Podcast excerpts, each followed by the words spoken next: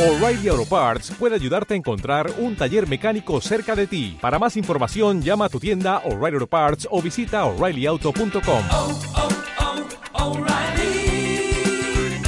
oh, Parts.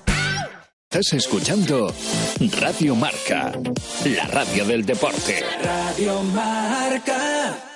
Radio Marca Valladolid, 101.5 FM, app y radiomarcavalladolid.com.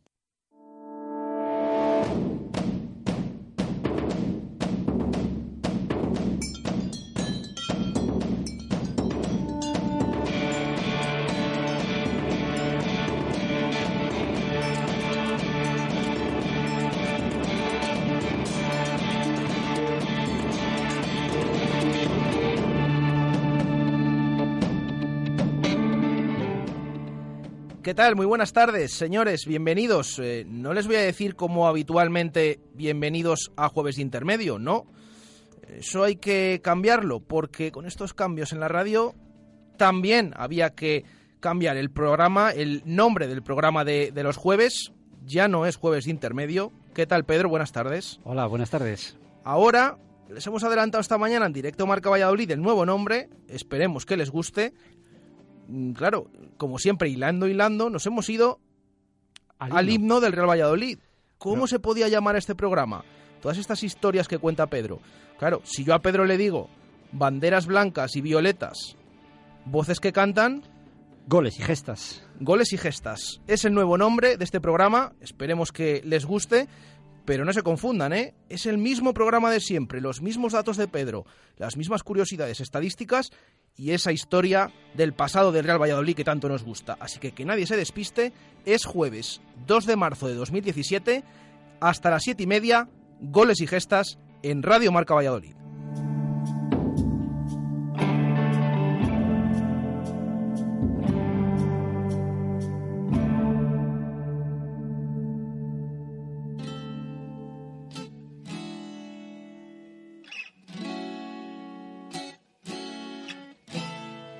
Bonito, todo me parece bonito. Bonita mañana, bonito lugar, bonita la cama, que bien se ve el mar. Empezamos esta sección de datos y estadísticas de ese encuentro que tiene el Real Valladolid, domingo 4 de la tarde en el Alcoraz de Huesca. Ya les suena un poquito el cantante Pau Donés, mm, está de actualidad últimamente, por eso también hemos querido recuperar. En la primera vuelta, cuando llegó el Huesca al estadio José Zorrilla, les dijimos, ponemos una canción de Pau Donés, el ex cantante de, o del grupo Jarabe de Palo, porque es de un pueblo de Huesca. En esta ocasión está de actualidad, eh, le queremos también dedicar esta sección, eh, ha publicado, bueno, ha comunicado hace unos días que, tiene cáncer el, cantante, así que queremos mirar a la vida de forma positiva y ponemos esta canción de Pau Donés, bonito, para hablar de esos datos y esas estadísticas del Huesca, que el domingo, Pedro, vamos a un campo que mm, no se nos da muy bien, ¿no? Pues no, no, no. Vamos, fíjate, vamos a un campo y cuántas veces hemos dicho que si vamos a una guerra, vamos a una batalla. ¿Sabes de dónde viene Jesús el nombre del estadio del Alcoraz? Si muchas veces el nombre del estadio pues está relacionado con, con algún antiguo presidente o ese riachuelo que pasa por ahí o bueno, etcétera. El Alcoraz viene precisamente de una batalla, de una batalla del año 1096, nada menos. ¿eh? Eh, fíjate tú, han pasado más de mil años, ¿verdad? Y de la batalla del Alcoraz toma el nombre el estadio El Alcoraz. Eso ya para que nos vayamos preparando. Un estadio, Jesús, donde nunca hemos ganado. Nunca, nunca.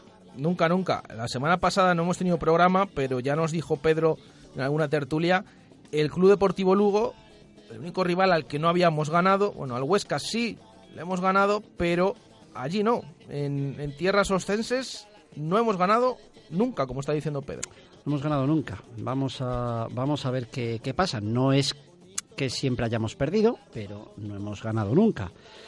Bueno, vamos ahí con nuestros nueves eh, a un equipo que no solo tiene un 9, sino que tiene tres, pero no en el campo, sino en la clasificación. El Huesca presenta ahora mismo nueve partidos ganados, nueve partidos empatados y nueve partidos perdidos. Un dato curioso de nuestro equipo rival. El año pasado les hablábamos del triple 7, del 6, del 12. Bueno, en este caso, triple 9. 9, 9, 9. Los números del Huesca. 9-9. El Huesca, un equipo, por cierto, eh, fíjate, es curioso, es el segundo equipo con más tarjetas amarillas del campeonato. Son tres tarjetas amarillas de media por partido las que lleva el Huesca, contra el Real Valladolid, que es el equipo que menos tarjetas amarillas eh, tiene en la liga, 1,8. ¿eh? Es un dato curioso. Casi el que más contra casi el, que menos. ¿eh? Decir que el Huesca que está pues bastante bien en la clasificación y bueno, yo creo que está haciendo un- una buena, muy buena temporada. Pero, por ejemplo, los siete últimos partidos que ha jugado en casa, en ninguno de ellos ha dejado su portería cero. Todos los equipos le marcan. Es un dato que tenemos que aprovechar para saber que no son eh, un equipo imbatible en ese aspecto. Y los cuatro últimos partidos que ha jugado en su casa, eh, se han llevado tres derrotas y un empate. Entonces ahí en casa están un poquito flojeando. Ahí tienen a Anquela, que nos ha ganado los dos últimos partidos eh, contra, contra nosotros. Y bueno, mm, un dato curioso de, de Huesca es que mm, si estamos soñando, si seguimos soñando por una vía o por la otra con el ascenso a la primera división, fíjate qué dato Jesús los nueve últimos equipos que han ascendido en temporadas donde el Huesca jugaba en segunda, ¿Sí? nunca perdieron en Huesca. Ningún equipo de los últimos nueve ascendidos cuando el Huesca competía en segunda ha perdido en Huesca. O sea, es un campo que la estadística dice que si pierdes no subes, ¿eh? en los nueve últimos. O sea que ahí... más vale que no perdamos. ¿no? ahí- ahí está. todavía nos quedan ahí opciones, Sí. esperanzas. Bueno, el otro día en la tertulia del martes os comentaba que hay una estadística y es que en las diez últimas jornadas el Real Valladolid es el quinto mejor equipo. ¿eh? Son datos aparentemente ilusionantes pese a los últimos tropiezos. Pero claro, hay datos que luego según les vayas cambiando se van viendo un poco de otro color. Esos son las diez últimas. Pero ¿y si en las diez últimas cogemos solo las seis últimas? Entonces la cosa cambia bastante, porque en esas seis últimas jornadas de campeonato el Tenerife sería el líder, el que ha sacado 14 de 18 puntos posibles. Levante Girona viene, viene después, eh, luego viene el Cádiz, el Lucan, el Nastic, el Numancia. Bueno, en definitiva, el Valladolid sería décimo en esa clasificación. Quinto en las diez últimas, pero el décimo equipo de la clasificación en las seis últimas. O sea que, ojito, a ver, mm, hay que mejorar ahí un poquito también lo de las últimas jornadas porque estaríamos muy lejos de los puestos del, del playoff. Y estamos hablando mucho de que el equipo pues tiene, bueno, tan solo un puntito más que la temporada pasada. Y es curioso porque la temporada pasada, el 6 de marzo, en la misma jornada, la jornada 28, también nos enfrentamos al Huesca.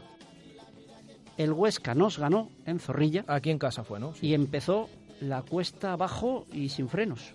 ¿eh? Entonces, Cuidadito. cuidadito que si estamos mirando a, a esto, pues, eh, pues cuidado. ¿Qué más, Jesús? Bueno, eh, que estamos hablando mucho de los últimos 10 partidos, los últimos 10 partidos.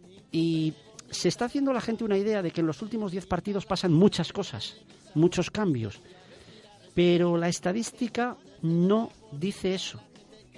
Mira, si cogemos la jornada 32, o sea, 10 jornadas antes de que acabe el campeonato, nos encontramos que la temporada pasada solo hubo dos equipos que al finalizar la liga salieron de esos seis primeros puestos. La temporada anterior ninguno, la anterior dos, la anterior ninguno y la última que he mirado, que es la 2011-2012, uno. Quiere decir esto, que en los últimos cinco años, de esos 30 equipos que ocupaban las seis primeras plazas 10 jornadas antes, solo 5 no estuvieron entre los seis primeros al final.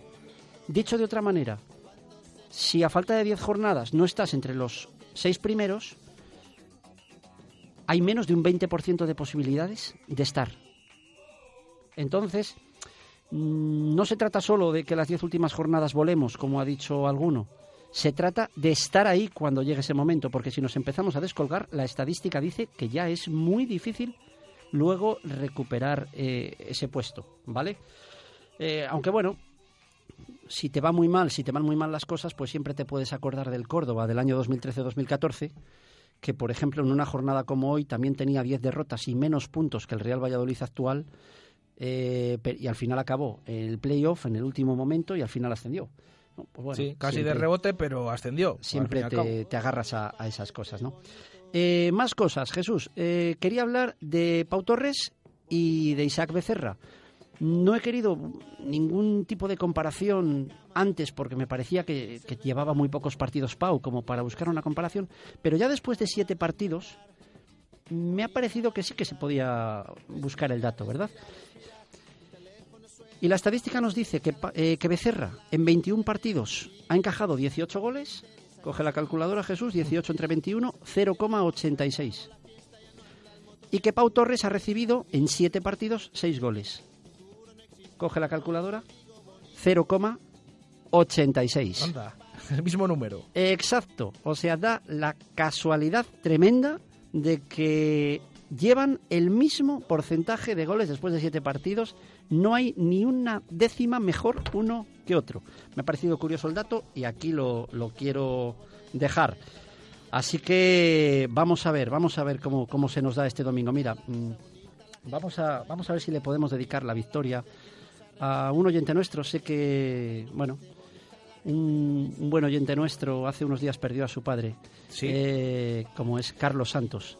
Su padre era un gran aficionado del Real Valladolid desde la década de los años 50 y vamos a ver si le, si le podemos dedicar la, la victoria. Mm, voy a terminar diciéndote una poesía, Jesús, ¿qué te parece? Muy bien. Mira. A ver. Camino a Huesca va mi equipo. Los almendros en flor acompañan el viaje. Un viaje agotador y una victoria anticipo.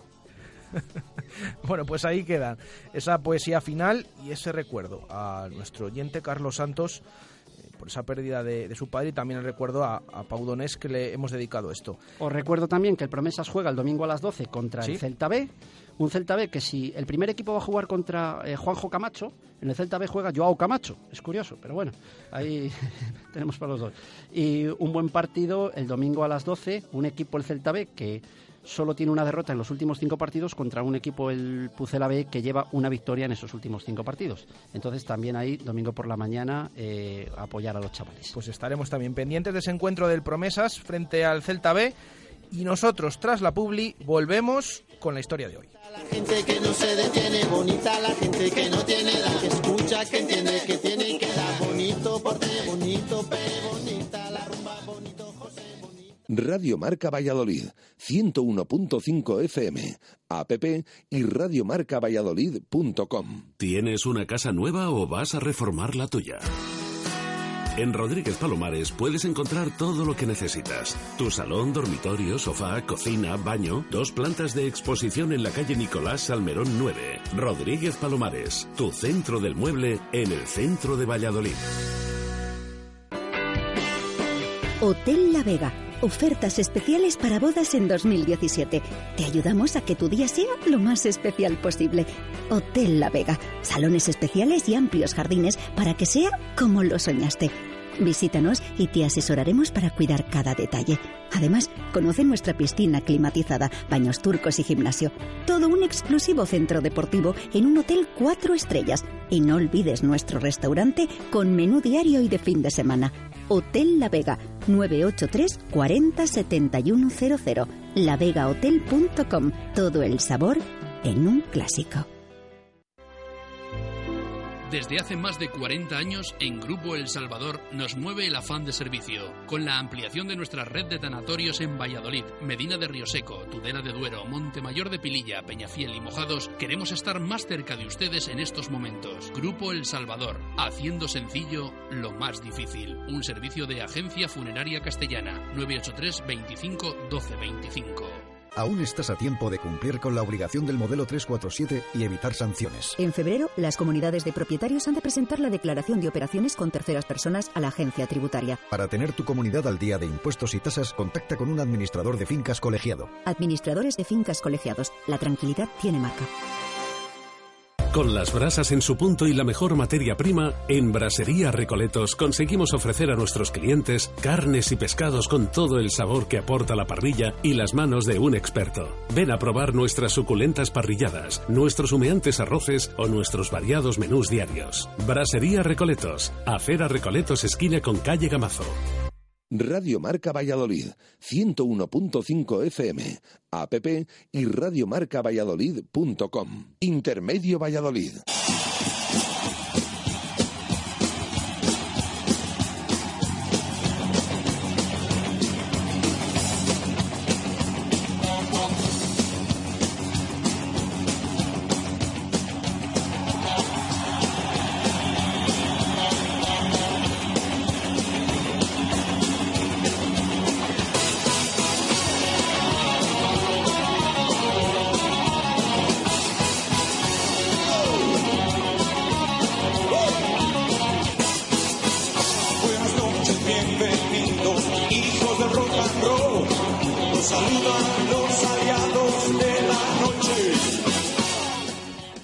Buenas noches, bienvenidos. ¿Por qué esta canción de Miguel Ríos del año al que vamos a viajar es que hila perfectamente? Bienvenidos a un gran acto que tuvo lugar.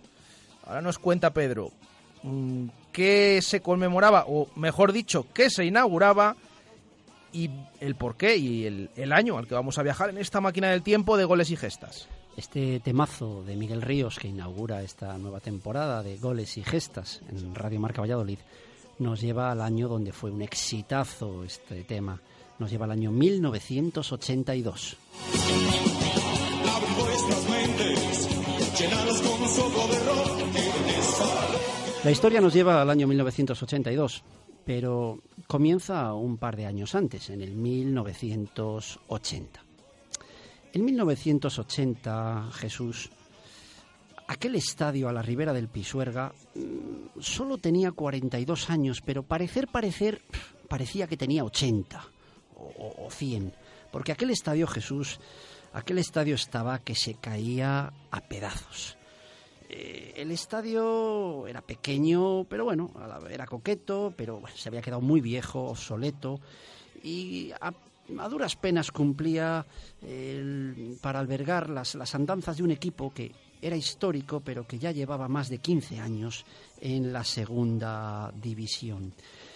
La necesidad de un nuevo estadio era algo que estaba eh, a medio camino entre la ilusión y la necesidad, pero nunca, nunca se veía el momento porque se tenían que dar una serie de circunstancias para que aquello fuera, fuera posible. Y pasaban los años y pasaban los años y las circunstancias eh, nunca se daban.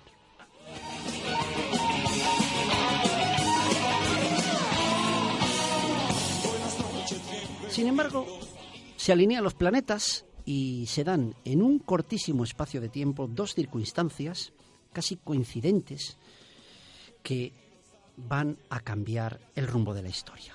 El Real Valladolid consigue por fin ascender a la primera división después de 17 temporadas en segunda y a su vez la FIFA otorga a España la celebración del Mundial 82, algo que se presumía como una auténtica fiesta. Estas dos cosas lo cambian todo.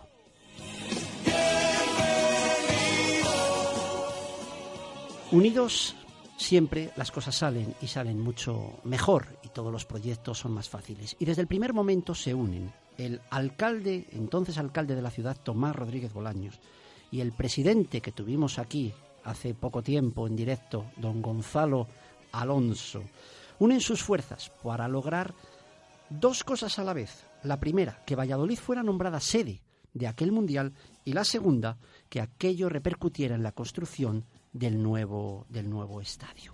Sin embargo, pronto se tuercen las cosas porque ocurre algo realmente inesperado. Fíjate Jesús, en el BOE sale publicada una norma por la cual se prohibía construir campos nuevos para el Mundial. Había que arreglar los viejos, no valía. Entonces, claro, eh, en estas y con esa norma se presenta una delegación de la FIFA en Valladolid, en el viejo estadio, y cuando aquella gente de la FIFA se ve allí, se miraban incrédulos preguntando, pero ¿a dónde nos habéis traído? Miraban aquello como diciendo, pero bueno, ¿cómo vamos a celebrar aquí un, un mundial?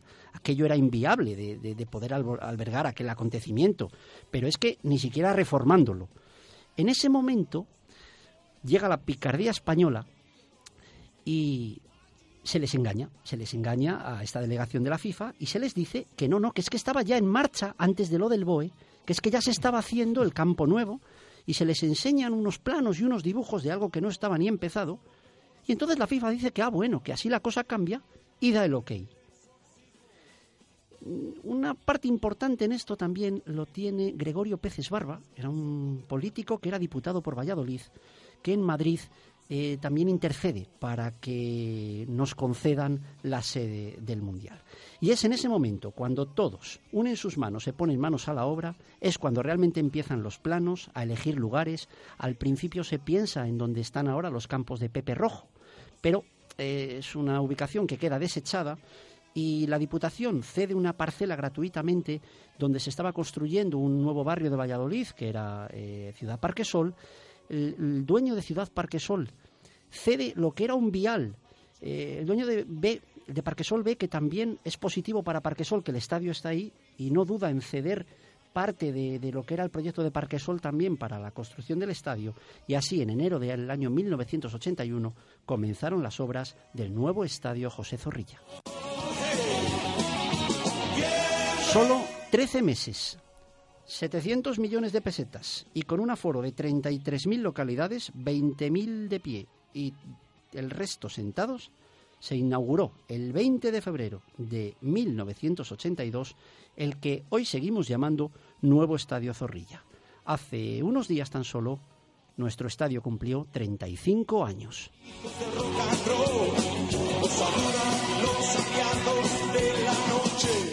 Para ello, tenía que haber un partido por medio, y era un partido de liga, un partido de liga de primera división, donde el Valladolid en ese momento es decimotercero, eh, dos, dos puntos por encima del descenso, y el rival era ni más ni menos que el Athletic de Bilbao de Javier Clemente, un equipo que ese año acabaría cuarto y que luego fue campeón durante dos años seguidos. El partido fue una auténtica fiesta, retransmitido en directo por televisión española con el gran Matías Prats y José Ángel de la Casa, Matías Prats el padre, aquel el del nodo, ¿eh? Eh, allí estaba retransmitiendo el partido para toda España, las entradas entre 200 y 700 pesetas y aunque el lleno no se podía asegurar porque el cambio de aforo de un estadio a otro era tan grande que nadie podía eh, asegurar el lleno, el lleno ocurrió. El partido fue una fiesta, el lleno fue hasta la bandera y el Real Valladolid aquel día forma con Fenoy en la portería, Pastor Santos Gilberto Richard, Gail Moré Minguela Pepín, Joaquín y Ali Navarro. Del partido, decir que el Valladolid jugó un mal partido. El Valladolid se puso muy nervioso, no lograba enlazar dos pases seguidos, mantenía a duras penas la portería cero. Todos estaban esperando a ver si podía llegar ese, ese primer gol, ese gol histórico que pasara la historia y esa victoria para el equipo. Pero llegaba el final y Fenoy paraba como podía las, eh, a los atacantes bilbaínos, pero el Real Valladolid no acertaba en ningún momento con la portería. Sin embargo, cuando quedaba muy, muy poquito para terminar el partido, pasa esto.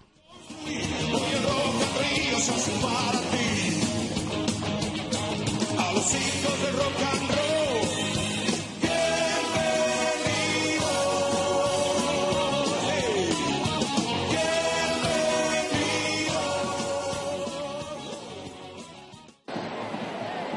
Navarro, atención. Joaquín cambia sobre Jorge.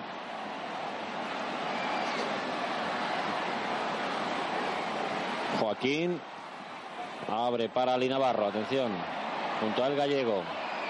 Ali Navarro dentro del área, Jorge y gol. Gol de Jorge. Magnífica jugada de ataque del Valladolid. 39 minutos y medio de juego de la segunda parte. Y Jorge, el hombre que ha salido en el segundo tiempo, ha conseguido este histórico primer gol en el nuevo estadio de Zorrilla. Lo estáis oyendo. No figuraba entre los 11 iniciales, no figuraba entre los invitados a la fiesta inicial, salió desde el banquillo, se coló en la fiesta, pero nuestro personaje de hoy, efectivamente, es Jorge Alonso.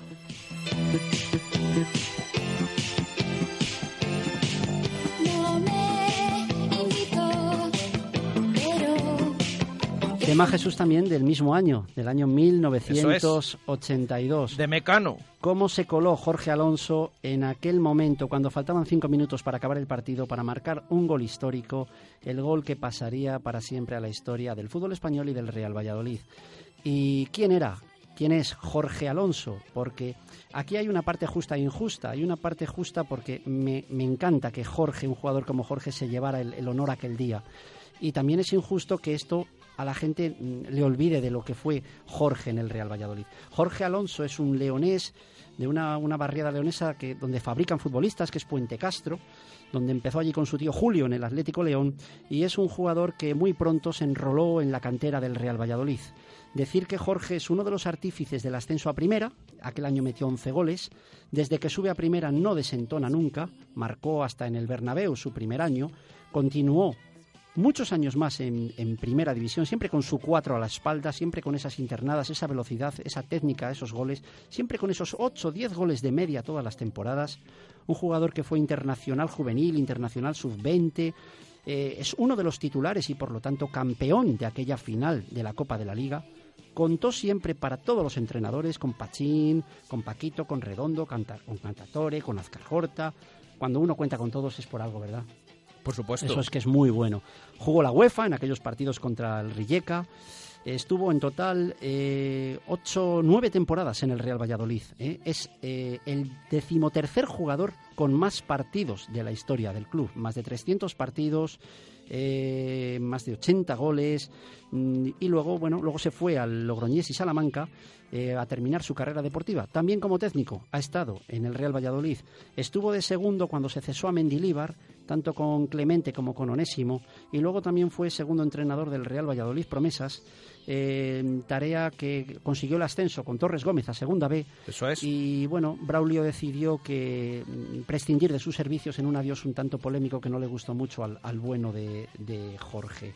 Eh, Jorge Alonso es nuestro personaje de hoy y yo creo que, que había que recordarle, ¿verdad Jesús? Porque en estos 35 años por el Estadio Zorrilla han pasado, fíjate tú, dos reyes, un mundial, una final de Copa de Fútbol, una final de Copa de Rugby, eh, ha pasado Bruce Sprint y Michael Jackson, eh, Platini, Panenka, y entre todos, pues nos han dado muchas tardes de fiesta, pero el que se coló aquel día en la fiesta y el que empezó la fiesta fue Jorge Alonso.